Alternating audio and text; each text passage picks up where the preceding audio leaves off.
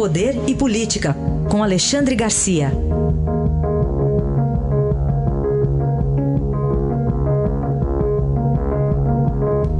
Oi, Alexandre, bom dia. Bom dia, Carolina. Tudo bem com você? Tudo bem. Então tá bom. Ó, verdade que você vai entrar pro Guinness? Eu vou pedir para entrar para o Guinness. Aliás, pedir. tem É. essa mensagem no YouTube, né? É. Eh, entrei ao vivo na Rádio Eldorado enquanto me tiravam sangue. Mas tem que deixar claro que não foi a Rádio Eldorado que me tirou Uma sangue. figura de linguagem. né? Foi o laboratório de check-up. Tá, tá bom. Da próxima vez você faz doação de sangue ao vivo, tá bom? É, pois é. Vai fazer bacana. também. Bom, vamos começar falando sobre uma pauta internacional, claro, tem a ver com o Brasil. Foro de São Paulo, acontece em Caracas hoje. Pois é, olha, olha o simbolismo das coisas, né? Significado, do- talvez coincidência. Enquanto o presidente do Brasil voava para Manaus, né, e escoltado por dois caças da Força Aérea Brasileira, F-5, né, ele gravou uma mensagem dizendo a Amazônia é brasileira, né? Aquela, aquela coisa eh, nacionalista, né? Perto dali, perto em termos nossos aqui do, da região sul, né? perto dali em Caracas começava o Foro de São Paulo, eh, que é uma espécie assim de Comintern eh, da América Latina, né? Ah, ah, ah, de, um, de um caráter globalista, internacional, não eh, nacional. Né? Aliás, é bom lembrar que a presidente do PT dessa vez não foi eh, alegou problemas de agenda. Ora, está agendada essa reunião do Foro eh, do Foro de São Paulo há muito tempo. né? Não foi. Parece que é a reunião ela julgou que não não diria respeito à, à presidência do PT porque se trata de eh, um- uma análise dos costumes, liberalização de costumes, etc. e tal. Mas enfim, tudo muito simbólico, né? O, o governo brasileiro que hoje combate o, o, o, o Foro de São Paulo, tanto que o filho do presidente, o, o deputado Eduardo Bolsonaro, representante de São Paulo, entrou com um requerimento para eh, fazer a CPI do Foro de São Paulo, né? que é uma, uma entidade eh, fundada em tempos de Lula e, e Chávez, se não me engano, Fidel, né? Eh, com, com um caráter de esquerda para unir os países da América Latina em torno da ideologia de esquerda. Está lá reunido em Caracas e, enquanto isso, os venezuelanos estão fugindo da sua pátria, né? cada vez mais entrando no Brasil. Tanto que foi um contingente eh, do Exército Brasileiro do Rio Grande do Sul, há poucos dias, foi para lá para reforçar a Operação Acolhida. Né? Eles estão saindo eh, cada vez mais, mas principalmente para a Colômbia, mas também para o Brasil. Né? A Colômbia porque tem a, identi a identidade de, de língua. E, e o irônico dessa reunião do Foro de São Paulo é que o próprio local em que se realiza a reunião é, é a antítese ou é a prova de que o, o objetivo do Foro de São Paulo eh, não dá certo. né? O, o sistema, o regime eh, pregado pelo Foro de São Paulo não dá certo. Não deu certo na Venezuela, não deu certo em Cuba com 60 anos de experiência, e enfim, eh, são, são os símbolos, os fatos que significam e têm a sua, a- a- a- o seu simbolismo.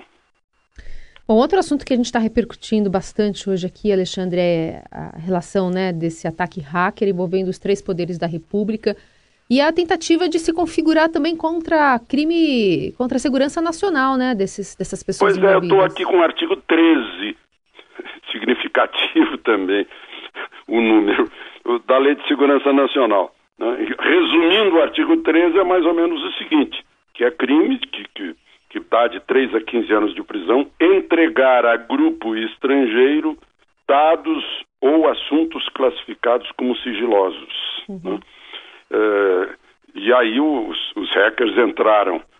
Tem que ter algum, a- algum objetivo, porque entraram exatamente em, em cúpula do Poder Executivo, do Poder Judiciário, do Poder Legislativo, dos três poderes. Não foi na cúpula empresarial para tirar dinheiro de empresário com, com amante. Não, não, não foi isso. Foi com alguma finalidade política. porque invadiram não foi financeiro. Embora eles tenham dinheiro, né? Apareceu aquele dinheiro, pilhas de nota de 50 e de 100 dentro de uma mala.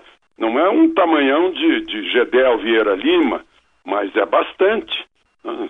São 100 mil reais ali dentro daquela maleta, mais 600 e tantos mil mo, uh, uh, mobilizados aí, circulando pela conta bancária deles. Né? Enfim, é, é uma, tudo indica, né, no meu ver, que se trata de uma conspiração. Né? Aí é a Lei de Segurança Nacional. Né? Além da, do Código Penal, que está lá muito claro. Né? Essa invasão generalizada de gente envolvida na área política. Não pegaram, vou repetir para as pessoas entenderem bem, não se trata de chantagem de pegar empresário que tem amante e cobrar dele. N não é.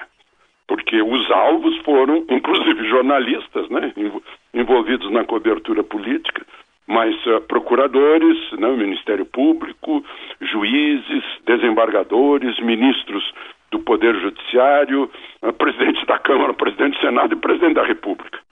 E, e não fica concentrado na força-tarefa da Lava Jato, que era uma suspeita no começo, né?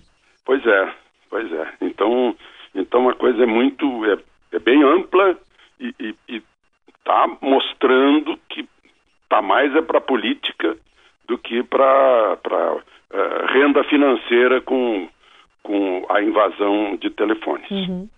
Queria que também você comentasse sobre essa decisão do ministro Dias Toffoli, né, que mandou a Petrobras abastecer os navios iranianos parados no Paraná. No final das contas, é uma forma, né, uma boa saída, já que o, o governo Trump né, impõe restrições aos eu, iranianos? Eu acho que é uma boa saída, porque nós não temos nada com o Irã, não temos problema com o Irã. Aliás, estamos fazendo negócio com o Irã. Né? Os Estados Unidos têm, nós não. Né? Uh, estão carregando, estão levando milho exportado pelos agricultores brasileiros. Trouxeram uh, ureia, que é fertilizante, para os agricultores brasileiros, para a agricultura brasileira, que é o número dois no emprego, na, na, na abertura de vagas nesse semestre recordista dos últimos cinco anos de abertura de emprego. É a agropecuária, uma surpresa para mim. Né? Porque todo mundo diz que a agropecuária se modernizou de tal forma que não cria mais emprego. É a segunda, a primeira é serviço. Mas, enfim, voltando aos navios, né? não temos nada. Mas a Petrobras está eh, temerosa de receber sanções, e a Petrobras é uma empresa de comércio internacional na área de petróleo.